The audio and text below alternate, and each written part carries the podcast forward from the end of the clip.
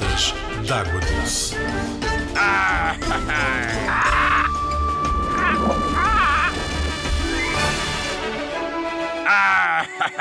Sabias que no rio também há répteis? Ahoy! Temos as tartarugas, que são répteis que vivem no rio. Têm escamas, mas são escamas diferentes do peixe. Vivem fora d'água e dentro d'água. E são animais que tens de ter cuidado com elas porque elas mordem. Arr, vem cá, tartaruga, que quem te morde sou eu. Sabias que em Portugal existem dois tipos de truta?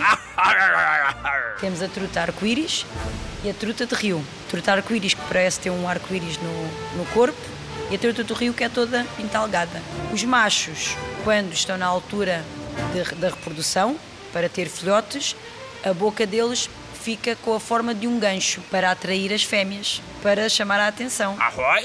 Por acaso não tens por aí um gancho para eu prender a minha pala? Oh?